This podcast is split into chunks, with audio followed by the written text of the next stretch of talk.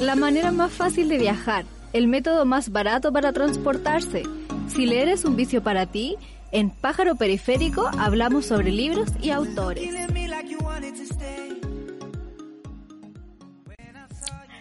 Hola, hola, ¿cómo se encuentran? Bienvenidos a un nuevo episodio de Pájaro Periférico, este podcast donde conversamos con autores, autoras de libros y sobre muchas cosas más. El día de hoy estoy muy contenta porque me acompaña una autora desde México. Me acompaña Yasmina Barrera. ¿Cómo estás, Yasmina? Hola Lorena, muy bien, muchas gracias, muy contenta de estar acá. Bueno, tú, eh, bueno, eres mexicana, naciste en Ciudad de México en 1988 y has escrito tres libros, ¿verdad? Escribiste Cuerpo Extraño, Cuadernos de un Faro, que es el libro del que vamos a hablar, y hace poco Línea Negra. Así es. Y también paralelamente eres fundadora y editora de Ediciones Antílope. Una, eh, una editorial mexicana, imagino. Así es, una editorial independiente mexicana. Bueno, y para partir un poco, eh, ¿cómo ha sido la cuarentena allá en México? ¿Cómo has estado tú? Eh, pues bien, ha sido, supongo que un poco como en todos lados, larga y eh, fastidiosa. este, em, yo ya empiezo como a, a dar tumbos. Decía que por suerte hoy pudimos ir al parque por primera vez en varios meses y fue un enorme alivio.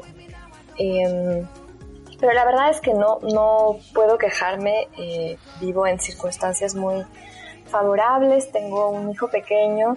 Eh, pero vivimos junto a mi madre y ella tiene una casa con jardín, entonces la verdad es que él se la pasa muy bien y entre eh, Alejandro, mi madre y yo nos turnamos, eh, Alejandro que es, mi, que es mi pareja, nos turnamos con Silvestre, entonces eh, ya tenemos una rutina bien establecida y que nos funciona dentro de lo que cabe, porque aún así no tenemos tiempo para trabajar, pero por lo menos tenemos tiempo para hacer la limpieza, estar con, con nuestro hijo y leer un poquito. Quizá para eso nos da la vida en estos días.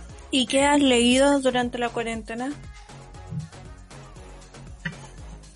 Em, pues a ver, estoy leyendo ahorita este libro maravilloso que se llama Los, er-, Los Errantes de una mujer cuyo apellido todavía no logro pronunciar, se llama Olga Tocar Tocar Uf, no, sí cerca de... No sé, ¿Cómo se apellida? Tuve ese mismo problema porque también comenté sobre ella antes y tampoco, pero sé que ella ganó el premio Nobel, ¿verdad? El año antepasado. Olga Tokarczuk. Sí, ella ganó el Nobel. Ah. Tokarczuk. Eh, creo que ganó Sí, ganó, ganó un premio... ganó el Booker más bien. Me parece una, una polaca eh, y es un libro maravilloso, me está encantando.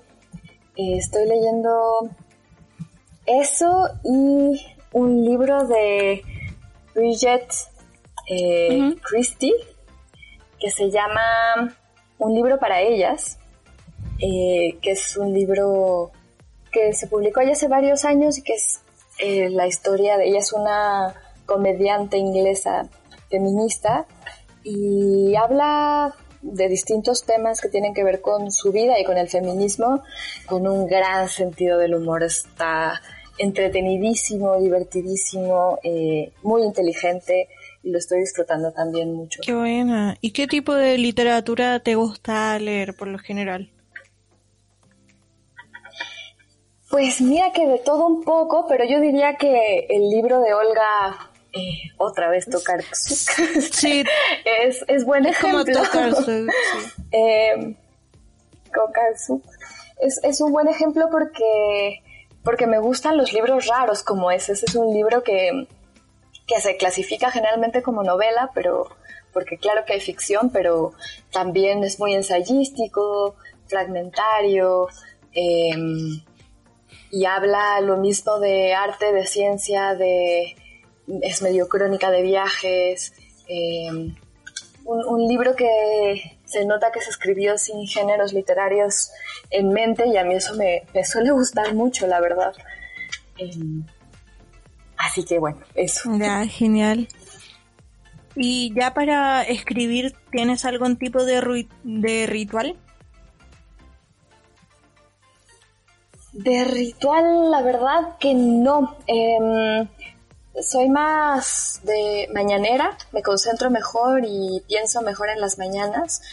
Y más bien, desde que nació mi hijo, em, escribir se me ha vuelto al mismo tiempo difícil y fácil porque tengo muy poco tiempo para hacerlo. Entonces, lo que sucede es que estoy pensando durante todo el día en las cosas que quiero escribir y cuando llego a la computadora me he vuelto mucho más eficiente, como que em, divago menos, me, distraigo menos en redes sociales y en, otras cosas que antes me, ocupaban más tiempo y, y logro, o al menos esa sensación tengo de que logro en menos tiempo em, ser más ser más precisa con lo, que, escribo. Organizarte mejor. Sí, la verdad es que no me queda de otra. Y, mm, y bueno, eso tiene sus, sus ventajas y sus desventajas, ¿no? Como decía antes, eh, tenía mucho más tiempo y, y, tenía más tiempo para, para eh, tontear, para distraerme, para confundirme y ahora procuro concentrarme más, procuro tener muy claro lo que quiero escribir antes de escribirlo. Eh, digamos que tomo notas durante todo el día, estoy pensando en muchos momentos en lo que quiero escribir y, y el momento de la escritura en sí se ha vuelto corto pero efectivo, mm. me parece. ¿Y, y tienes bloqueos o ¿O qué haces cuando tienes un bloqueo como creativo? Em, creo que nunca he tenido el clásico bloqueo de la página en blanco porque em, creo que muchas de las cosas que he escrito las podría seguir escribiendo para siempre entonces siempre puedo revisarlas, reescribirlas, eh, repensarlas, deshacerlas. Y en ese proceso me quedo hasta que se me ocurre un siguiente proyecto. en realidad, casi todos los proyectos los doy por terminados cuando tengo ya muchas ganas de escribir algo más. O me, apuro a tener una sensación más de, de, de final por la necesidad de escribir otra cosa. y, tengo muchas ideas, eh, tengo también mucho miedo al horror al vacío, entonces procuro eso, no, no terminar, no dar nada por terminado hasta tener otro proyecto en, mente. Y, y los bloqueos más bien tienen que ver con problemas específicos que tengo que resolver en ciertos proyectos, ¿no? Como en algún pasaje que me cuesta trabajo, una frase que no sé cómo resolver. Eh, en términos de sonido o, de redacción, incluso em, algún problema de concordancia. Ahora que estoy escribiendo una novela que nunca había escrito algo que fuera tan eh, parecido a las a las novelas tradicionales y siento que es como armar un rompecabezas de 8000 piezas, entonces de pronto tengo esa sensación como que no encuentro la esquina. o como que movía una pieza y ya se movieron todas las demás. Em, entonces, bueno, tengo más bien ese tipo de bloqueos, si así se pueden llamar. Oye, y hablando de las novelas y piezas de rompecabezas que mencionabas, eh, recién estaba leyendo una entrevista tuya que te hicieron la última vez que estuviste acá y mencionabas que te gustaba mucho el formato de ensayo al momento de escribir. Sí, eh, tengo mi, mi teoría muy particular respecto al ensayo porque, bueno, sí, mis, mis tres libros hasta el momento pueden o suelen ser clasificados como ensayo y muchas veces me hacen preguntas respecto al ensayo, eh, que es un género por lo menos en México no tan popular como la novela, como el cuento, como la poesía. Suena más fome acá en México eh, la palabra ensayo. Y yo he tratado de reivindicarla porque para mí em, los ensayos han sido muy importantes como lectora. Los ensayos de cuando estaba yo, cuando empecé a escribir eh, ya de manera más no sé si formal, pero más frecuente por lo menos cuando estaba en, la universidad. Los ensayos de Virginia Woolf, de Rosario Castellanos, fueron muy importantes para mí y eran ensayos que estaban escritos eh, con una gran libertad que lindaban con otros géneros como el cuento, como la poesía. Em, y siempre cuento esta anécdota ya... Eh, ya me estoy aburriendo un poco a mí misma de contar esta anécdota, pero eh, cuando, cuando iba en la escuela primaria, em, era una escuela hippie medio particular que a mí me encantaba y en nuestros salones, en cada uno de los salones teníamos una imprenta de tipos móviles. Y la maestra cada tanto nos pedía que escribiéramos un texto libre, que así lo llamaban, nos decía, tienen media hora para escribir un texto libre, por ejemplo. Y no daba ninguna otra pauta. Podía uno escribir lo que se le viniera en gana. ficción, no ficción, relato, cuento, argumento, reflexión de cualquier tipo. Todavía me acuerdo perfectamente del primer texto mío que se publicó cuando yo tenía cinco años y que decía eh, el día de ayer mi gata Castilda tuvo cinco gatitos. Y, y entonces creo que para mí desde ese entonces la escritura ha estado siempre asociada a la libertad creativa. Em, para mí es, es muy importante escribir sin, sin cajitas, sin etiquetas, sin ataduras, sin prejuicios. Em, y no me funciona. Si, si decido ponerme a escribir un cuento tal cual y siento que tiene que tener un inicio y un clímax y una conclusión, me sale algo horrible. Este, entonces prefiero pensar en proyectos, en libros, en ideas y, y, en lo que cada uno de esos proyectos me requiera de, de la ficción, de la autobiografía, del relato, de la reflexión, de distintas herramientas literarias más que géneros en particular. Y me gusta mucho la palabra ensayo porque, bueno, tiene esta historia tan hermosa que la que, nos lleva a, Michel de Montaigne, que fue su, su creador, y, y la palabra en sí habla de experimento, habla de procesos, habla de lo inacabado, eh, es una palabra muy rica en connotaciones que, me gusta muchísimo y por eso siempre digo que para mí el ensayo es una especie de antigénero em, en, el que, en el que yo clasifico todos los libros inclasificables. Digamos, todos los libros híbridos, todos los libros extraños, como este, por ejemplo, de Olga los errantes. Este, em, ese libro para mí es un ensayo y en general yo creo que todos los buenos libros para mí son ensayos porque todos los buenos libros eh, siento que se escriben desde esa libertad creativa irrenunciable, eh, desde esa vocación por la por el experimento, por em, por la libertad, eso, a menos que,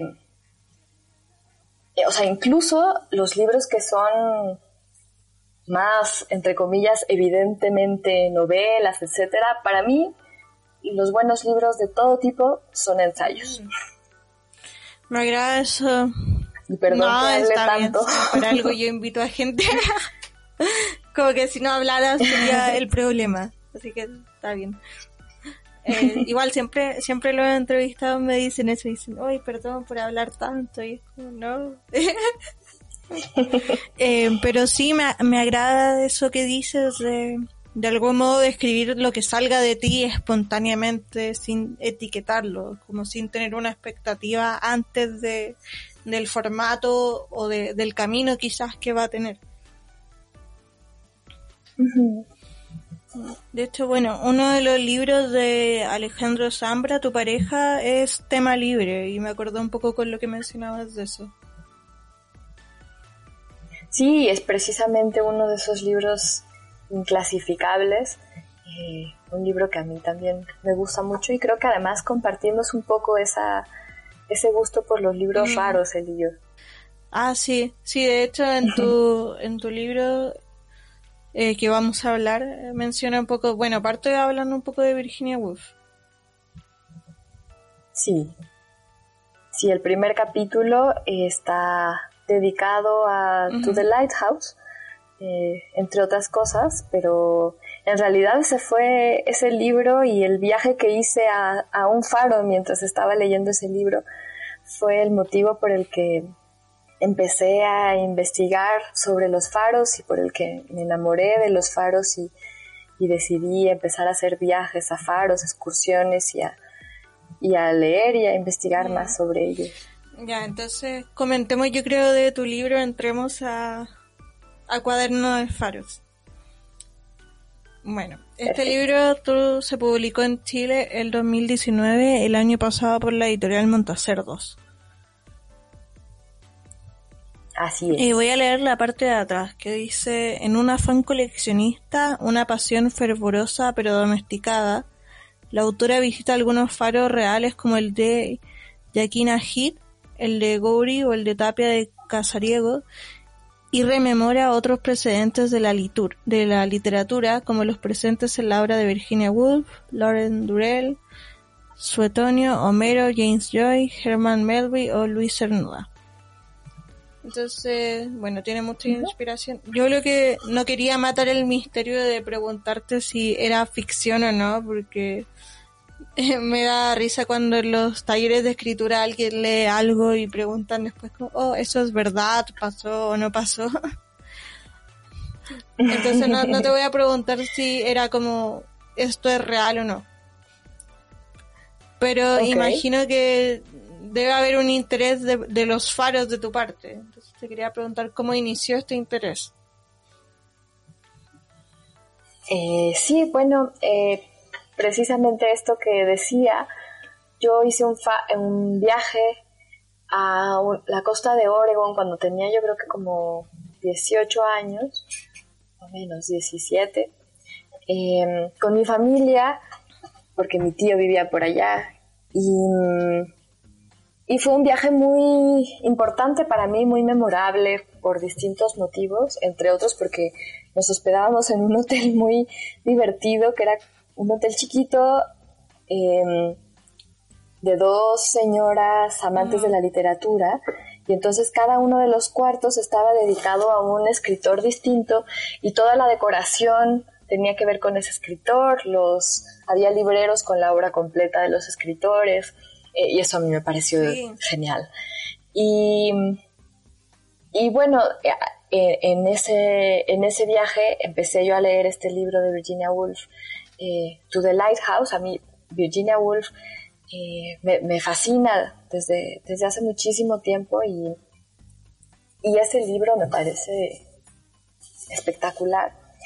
Y veía muchas cosas eh, de la experiencia eh, a través del lente del libro.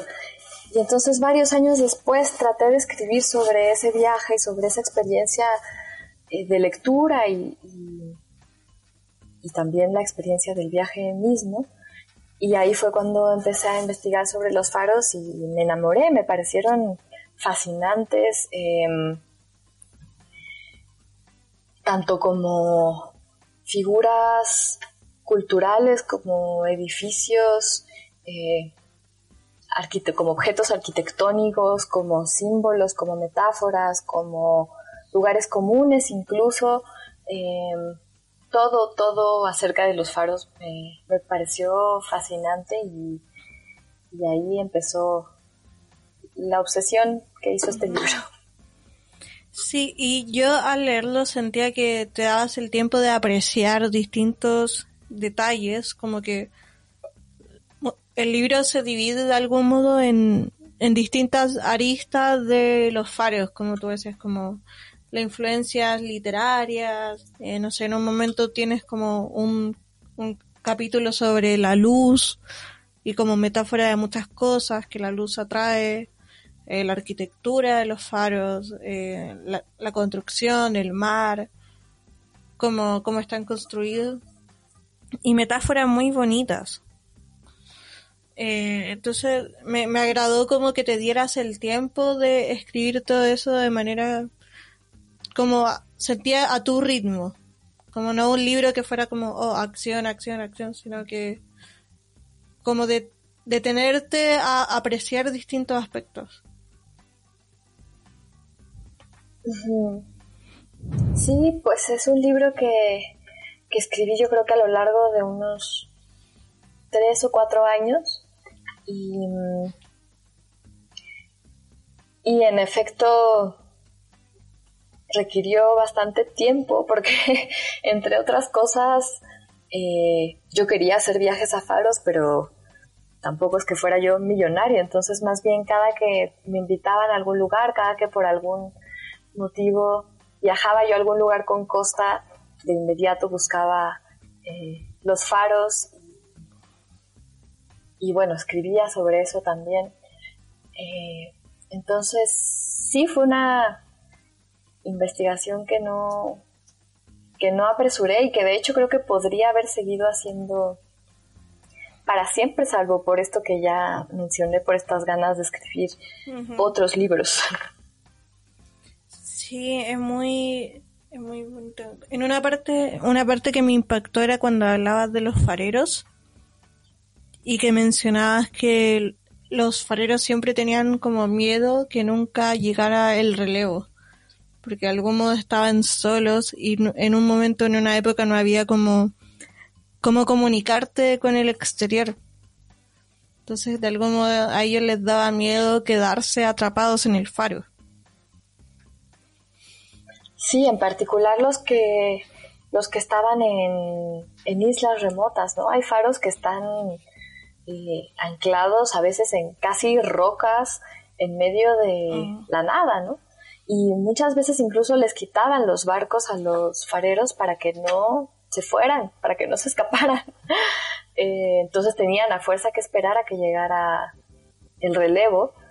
Y pasó, por ejemplo, en México hay un, un faro eh, en una isla que estuvo en disputa entre distintas naciones y en la Revolución Mexicana, que, fue en 1910, eh, se olvidaron del, faro, era un faro donde vivía una pequeña comunidad, en, esta isla pequeña vivía el farero, su esposa y otras 13 familias, digamos.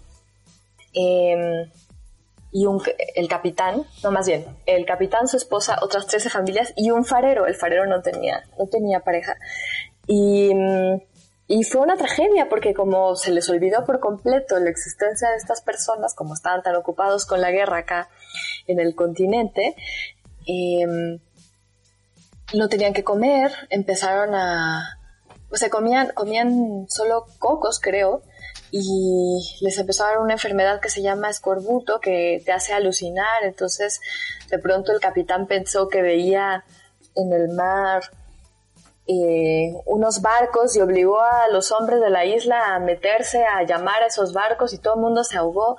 entonces quedaron solo las mujeres de la isla y el farero. Y el farero enloqueció, se proclamó rey de la isla. Eh, empezó a violar a todas las mujeres y muy de manera muy cinematográfica. En algún momento las mujeres se pusieron de acuerdo para matarlo y creo que uno o dos días después o ese mismo día llegó, llegó un barco de Estados Unidos y las rescató. Pero, pero sí que es una historia horrible. Eh, horrible. Sí, no, como que había muchos eh, cuestionamientos sobre el rol de los fareros y la soledad eh, sobre ellos. Y los faros también, como que a mí me, me gustaba mucho el trabajo de las metáforas que hacías, como que era, no sé, en un momento mencionabas que el faro era como el hombre por el tipo de construcción que tiene y que el mar era la mujer, si no me equivoco. Y hay muchas referencias así como, no sé, la luz también como mencionaba, que atrae cosas, eh, que nos llama la atención de algún modo y que el faro cumple distintas funciones como de indicar que acá hay gente. Eh, sí, pues es eh, un receptáculo casi infinito de metáforas. El faro, algunas bastante manidas, bastante eh, conocidas ya. Si uno dice que alguien es, que algo es un faro, inmediatamente piensas en, en una salva, en algo que salva, que guía, que rescata. Eh, y eso me parece muy interesante, todas las posibilidades simbólicas que tienen, tanto por su imagen como por su función, como por eh, la soledad que implican muchas veces. Em, son un gran pretexto los faros para hablar de temas que a mí me interesan mucho, como, como estos que mencionas, ¿no? la, la, soledad, em, el mar, eh, los límites entre la naturaleza y la civilización, los lenguajes no verbales, los lenguajes de la luz, eh, etcétera, ¿no? Muchos, muchos temas aledaños que, que me parecen pues sí, muy mm. atractivos. Y había todo un trabajo de seguir extendiendo la idea, yo siento, ¿o no? Sí, una de las cosas que, que yo quería era que este libro fuera una especie de gabinete de curiosidades. Eh, no sé si, si sabes de estas colecciones que se hacían en el siglo XVIII, o principios del XIX, también em, en la época de del Renacimiento y luego también de, de la Ilustración, pero sobre todo las colecciones que se hicieron en el Renacimiento que tenían que ver con una idea del conocimiento.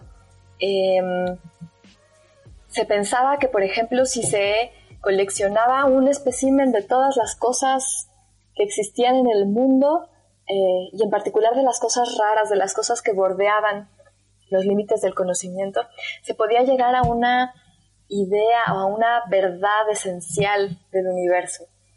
Y mm, entonces existían estas colecciones donde había especímenes de animales, conchas, plantas, eh, piedras y también seres fantásticos inventados, pues, sirenas, cuernos de unicornios, este, distintas cosas.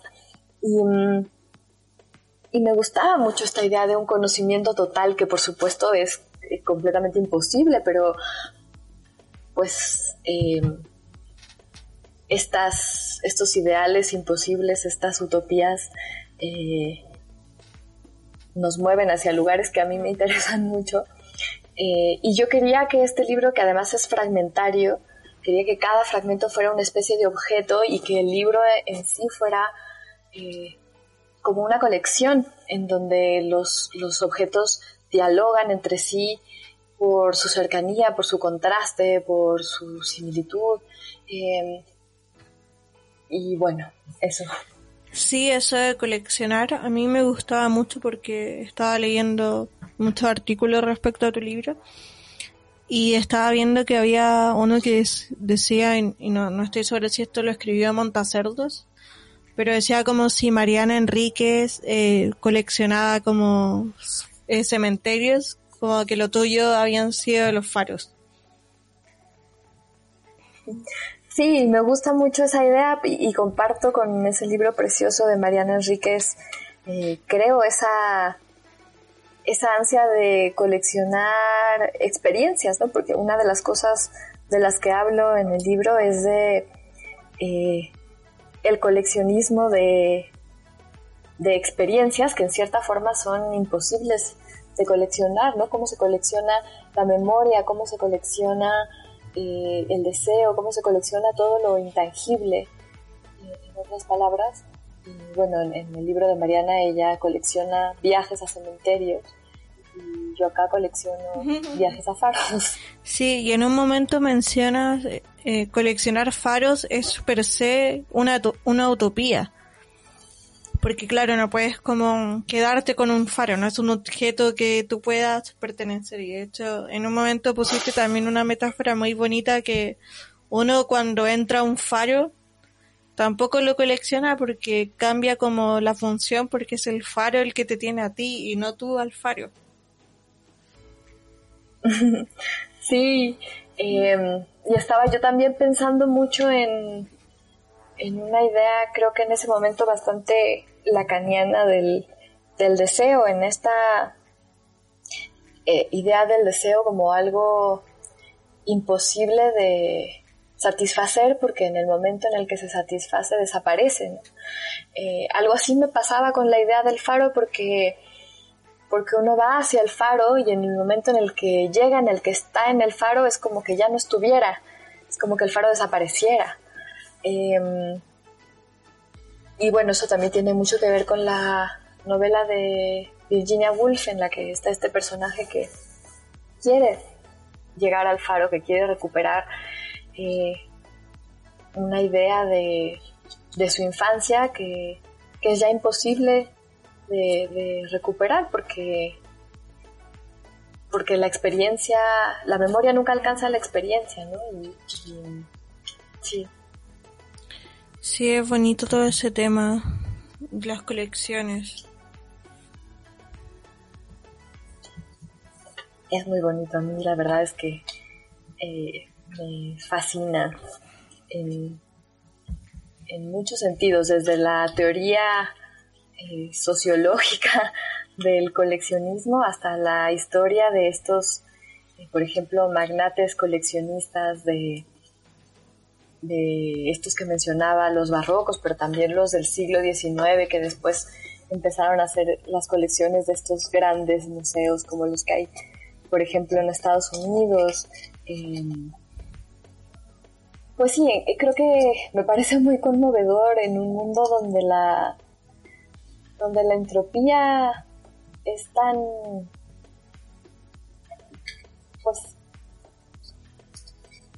eh, a lo que prima en el fondo, ¿no? Donde el caos y la entropía son tan poderosos, eh, la idea de que alguien se tome tanta molestia por acumular, por clasificar, por ordenar, me parece muy conmovedor. Y es verdad que tú eh, coleccionan mapas de faros o mapas de con faros? Sí, procuro, tampoco es como que haya logrado conseguir tantos, pero, pero tengo algunos. En realidad es que soy muy mala coleccionista yo de, objetos, sobre todo, ¿no? Em, porque en el fondo los objetos no me importan tanto, ¿no? Me, me importan, sí, por ejemplo, los libros. Y mi colección de libros de faros es mucho más, mucho mejor que mi colección de objetos que tienen que ver con faros, que igual la tengo y tengo ahí, eh, por ejemplo, una taza. Me encanta porque es una taza con, con faros pintados y que tiene además ahí algunas coordenadas. Y es una taza para barcos que, que tiene la, la base más ancha por el movimiento de los barcos para que no se cayeran las bebidas. que me gusta mucho. qué bonito. Sí, aparte no sabía que se podía hacer como una sección de libros sobre faros. Creo que es la primera vez que se me ocurre. pues sí, de, todo se puede, ¿no? bueno, ¿y cuántos libros más o menos tienes sobre faros? Así como los que consideras como más relevantes. Pues fíjate que no, no es que los haya contado, eh, pero tengo un, un estante en un librero. O sea que serán unos 30, yo creo, más o menos. Pues sí, bastantes. O sea, el faro ha sido la inspiración de muchos escritores. Sí, de muchos. Em, por distintos motivos, ¿no? Porque es un lugar de, como decíamos, de soledad, de misterio, de muy propicio para historias fantásticas. Eh, Ray Bradbury tiene una historia en un faro, Edgar Allan Poe también tiene una historia en un faro. Em, y bueno, también hay toda una faceta romántica en el sentido del romanticismo alemán, ¿no? de, lo sublime, eh, y también en el otro sentido de lo romántico, porque bueno, qué más romántico que estar encerrado con, con alguien eh, en, en, esas circunstancias, aunque bueno, qué, qué cosa más Claro. terrible también pensamos. Pero bueno, sí, es un lugar, es un lugar de, de excepción, es un lugar eh, de extremos, y eso siempre es propicio para las historias, ¿no? Un poco como lo que pasa en esta pandemia en la que eh, todo es tan excepcional, tan distinto, tan raro, que las buenas historias abundan por todos lados, ¿no? Hay eh, historias individuales y colectivas, mm, delirantes, comiquísimas, terribles y dolorosísimas, por todos lados, creo yo. Hmm. Qué buena. Y leí sobre, bueno, leí que cuando viniste a Chile fuiste a conocer un faro de acá. Sí, conocí un par. Conocí uno cerca de Valparaíso, no recuerdo cómo se llama, que era muy lindo. Y conocí uno en Isla Magdalena, allá por Punta Arenas, que, que es de los lugares más hermosos en los que he estado en la tierra, porque, eh, bueno, eso ustedes deben saber, pero es esta pequeña isla donde lo único que hay son pingüinos y este faro. Sí. Y bueno, es una locura, a mí me parece hermosísimo, hermosísimo. Sí, y con los pingüinos, qué bonito. Sí, me hubiera encantado incluir ese faro en el libro. Mm, qué bonito. Y esa, esa parte creo que limita con Argentina, ¿o no? Sí, la Patagonia por allá. Sí. Bueno. Em, bueno, oye, en este programa eh, tengo una sección que se llama Pregunta Rayo. Y lo que hago es preguntarle a la entrevistada que escoja entre una opción u otra y tú me tienes que decir cuál escoges. Ok. ¿Entiendes? Ah. Igual puedes, sí, sí. puedes justificar si quieres. Ok. Venga. Ya. Norte o sur. Sur. Dramaturgia o poesía. Poesía. No es nada personal, pero he leído poca dramaturgia. Me, una de las cosas que me avergüenza en la vida. Harry Potter o El Señor de los Anillos. Híjole. Mm, Harry Potter. Ya. Me gustan, me gustan mucho los dos. Pero Harry Potter siento que eh, crecí con él. Fue de, eh, de los primeros libros que leí sola, porque yo leía todas las noches con mi madre y en algún momento empecé a leer estas novelas de fantasía que ella la aburrían y, no se aprendían los nombres de los personajes y yo me desesperaba. Entonces la hice a un lado y los empecé a leer sola. Incluso... eh, había, no sé, leí los primeros tres y creo que el cuarto ya no estaba traducido y faltaba quién sabe cuánto tiempo para que lo tradujeran, entonces lo leí en inglés, aunque no sabía ni una palabra de inglés, pero quería tratar de adivinar lo que pasaba. Mm. Y, entonces sí, son libros que, que quiero mucho. Como una fan. Bueno, hay mucha gente que le pasó eso con Harry Potter, creo. Como las traducciones se sí. demoraban. Yo creo que sí, yo creo que son libros que han formado a muchos lectores y que, y que bueno, ya nada más por eso eh, me parecen a mí obras, obras maestras. Bueno, voy a seguir. ¿Vino blanco o vino tinto? blanco. ¿Ficción o no ficción? Ficción, pero porque yo creo que eso es una falacia, yo creo que la no ficción no existe, yo creo que siempre que uno eh, pone algo en palabras, aunque sea un supuesto recuerdo o una supuesta experiencia de vida, está seleccionando, está eh, incluso replicando la memoria que siempre es mentirosa, porque la memoria también miente, entonces eh, yo creo que todo es ficción. Sí, estoy muy de acuerdo. Em, ¿Novela o ensayo? Ensayo. Ya. Y la última pregunta que hago es un poco para conocer más a la persona, es si tienes algún tipo de manía. De cualquier tipo. muchísimas. muchísimas. A ver, déjame pienso una en particular. Eh, sí soy medio maniática del orden. Me cuesta mucho vivir en un lugar desordenado. Eh, no, no aguanto que los platos estén sucios, que la cama no esté hecha. Eh, ¿Qué otra manía? ¿Y la cama tiene que estar bien hecha o puede ser eh, como no sé, estirada. Mira, han, bajado, han bajado mucho mis estándares desde que, desde que nació mi hijo y todavía más desde que empezó la pandemia.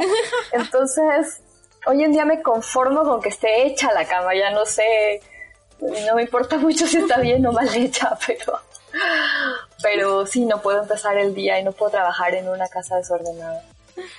Ay, qué bueno.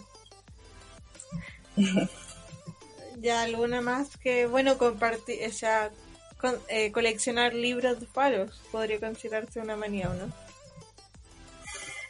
Claro, sí, eh, obsesión, más que manía diría yo. Mm. Em, y obsesiones también tengo, tengo muchas y casi cada libro mío creo que parte de, de una obsesión que obsesión es una forma de, de decirlo, pero podríamos decir que el, el motor, el principal motor para mí al momento de escribir es la curiosidad.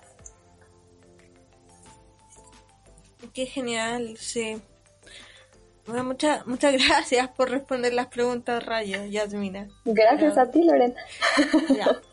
Bueno, y entonces ya vamos pasando a la última parte y te voy a preguntar en qué tipo, en qué estás trabajando ahora, si estás en algún proyecto. Comentabas que estás en un nuevo libro. Sí, em, he, podido trabajar poco en este tiempo de la pandemia, no solo por porque bueno está mi hijo en casa, no está yendo a la escuela, em, tenemos que encargarnos de, la casa y de mí otras cosas y también porque estoy promocionando mi libro que acaba de salir en, México, eh, este libro que se llama Línea Negra y entonces he estado muy metida en, en el show literario que ya me tiene muy cansada todo este asunto de no, no, esto no va dirigido a ti, Lorena, perdón. Pero la verdad es que sí he estado muy metida en entrevistas, eh, eh, pues sí, entrevistas por escrito, en radio, en Zoom, de todo tipo, presentaciones, etcétera. Y eso toma tiempo y también energía, ¿no? Entonces, he estado pudiendo escribir poco, pero sí estoy revisando eh, entre que reescribiendo y corrigiendo esta novela que, que escribí que se llama, bueno, quizás no digo el nombre, porque Está capaz que luego cambio de opinión. Pero es una novela cuyo tema principal es la amistad, creo yo. Em, y puedes, o, o, cuenta también un poco quizás de qué se trata tu otro libro, el que salió recién. Eh, sí, con gusto. Este libro, Linea Nigra, es, eh, pues también es una especie de colección. en realidad partió como un diario de embarazo y se fue transformando porque eh, después hubo un terremoto en la Ciudad de México, sucedieron distintas cosas en mi vida que, que fueron transformando ese libro, pero que entre otras cosas también es una colección de eh, referentes literarios y artísticos de mujeres que han trabajado eh, el embarazo, el parto y la lactancia en su obra. Y, bueno, me, puse a, hacer esa investigación, a crear esta especie de comunidad eh, intelectual y sensible. Y, el libro es una mezcla de todas esas cosas. También es un libro extraño, también es eh, un híbrido entre crónica, diario, ensayo y novela. y, bueno, es un libro muy, muy íntimo y, que eh, ha sido muy, muy gratificante eh, este momento de su publicación porque, porque me ha permitido entablar diálogos con, con muchas personas, en particular con madres, con hijas y también con hijos, que, que bueno, que quizás, no sé, que, que tienen cosas que decir respecto a estos temas, a los temas que trato en mi libro. Y ha sido muy bonito, la verdad. Sí, suena interesante. ¿Y qué, qué escritoras o referentes pusiste ahí, como a, grandes rasgos, las que te acuerdas ahora? Híjole, pues son un montón y eso también fue muy, fue muy interesante encontrar, eh, por ejemplo, nunca se me hubiera ocurrido que Sor Juana, la, la poeta barroca mexicana que era una monja, tiene un poema precioso que le escribió una amiga sobre sus antojos en el embarazo, por ejemplo. Este, entonces aparece desde escritoras mexicanas como Sor Juana, Rosario Castellanos, eh, o más contemporáneas como Valeria Luiselli, hasta escritoras francesas, como una que me gusta mucho que se llama Marie Darrieussecq, eh, escritoras norteamericanas, varias. Em, como Maggie Nelson, como Sheila Hetty, como Hitty creo que se pronuncia, no estoy segura, y Osara Manguso, em, pues sí, de, de, todo un poco, la verdad es que si hay algo que me da emoción de este libro es poder compartir estos, estos hallazgos eh, respecto a estos temas. Mm. ¿Y escritoras latinas? Sí, escritoras latinas también. Es, aparece, por ejemplo, la peruana eh, Gabriela Wiener, aparece... Ajá. Em, ya no me acuerdo si, si la cito en particular en el libro, ¿no? Pero sí que la leí y yo creo que está también en la, en la bibliografía del final, eh, el libro de Claudia Pablaza. Em, ¿Y qué otro libro? Eh, ah, deja, pienso es que chilenas no estoy tan segura. Em, pero bueno, sí, hay de todo, hay, hay, hay muchas autoras. Mm. Sí, pero me, gusta el de Claudia Pablaza y, el de Gabriela Wiener, Nueve Lunas, que también lo leí este año y me gustaron mucho. Sí, son buenísimas las dos. Sí. Eh, bueno, Ah, te iba a decir delante, eh, sí, e, es agotador esto de, también esto de Zoom, de las pantallas, e, entiendo que esté más agotado.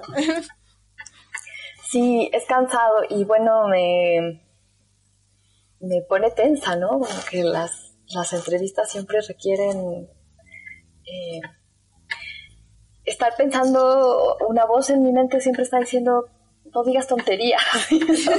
Eso es muy cansado. Claro. Porque el, el, hecho de que lo que dices queda registrado y queda para la posteridad es, es, motivo de estrés. Claro, y el entrevistador, o sea, el periodista está como, oh, ojalá digan tonteras para que sea más divertido. claro. que para que sea como memorable. Sí. Claro. Bueno, ya que estamos terminando, eh, te voy a preguntar si recomiendas algo que hayas leído o hayas visto en este último tiempo. Puede ser un, libro, un documental, una película, una autora, autor. Sí, em, leí hace poco un libro maravilloso que me había recomendado una amiga hace mucho tiempo y yo de mensa no lo había leído, eh, de Christa Wolf, esta autora alemana, un libro que se llama Medea y que es una belleza, es una reescritura del, del mito y es eh, absolutamente espectacular. También habla de pandemias, yo lo leí sin, sin esa expectativa, pero al final aparece por ahí la peste. Mm. Eh, así que bueno, también es pertinente. Y... em, ¿Qué más puedo recomendar? Pues estoy viendo una serie muy divertida que se llama Killing Eve. Ah, Así sí. que si alguien quiere entretenerse un rato, la recomiendo mucho. Y, y bueno, para quienes no lo han escuchado, el nuevo disco de Fiona Apple es una maravilla. Qué buena. Ay, me- yo tengo Killing Eve en la lista de series por ver porque esa serie la escribió Phoebe Waterbridge. Sí, que es lo máximo. Sí, que ella escribió, eh, bueno, eh, Fleabag y hace poco también se lanzó una nueva serie de ella que se llama Ram, que la estuve viendo. Y está buena esa, no la vi. Eh, me gustó como parte, pero creo que igual hubo problemas en el desenlace. igual en mi opinión. Mm. Quizás tú la ves y la encuentras distinta. bueno, la veré. Sí, vela, lo bueno es que es cortita, entonces se puede ver rápido. Creo que son siete episodios de media hora. Entonces se puede ver en, no sé, muy rápido. ah, está buena. Sí. Bueno, Yasmina, muchas gracias por venir acá. Muchas gracias a ti, Lorena. Fue un gusto platicar contigo. Ah, gracias. Bueno, y para los auditores recuerden seguir al podcast en Pájaro Periférico. Están todos nuestros episodios en Evox y están los últimos en Spotify. Y bueno, recuerden seguirnos también en Instagram como Pájaro Periférico y en Twitter como de la Periferia. Así que eso. Chao, chao. Chao, Lorena. Muchas gracias. Sí. La manera más fácil de viajar, el método más barato para transportarse. Si leer es un vicio para ti, en Pájaro Periférico hablamos sobre libros y autores.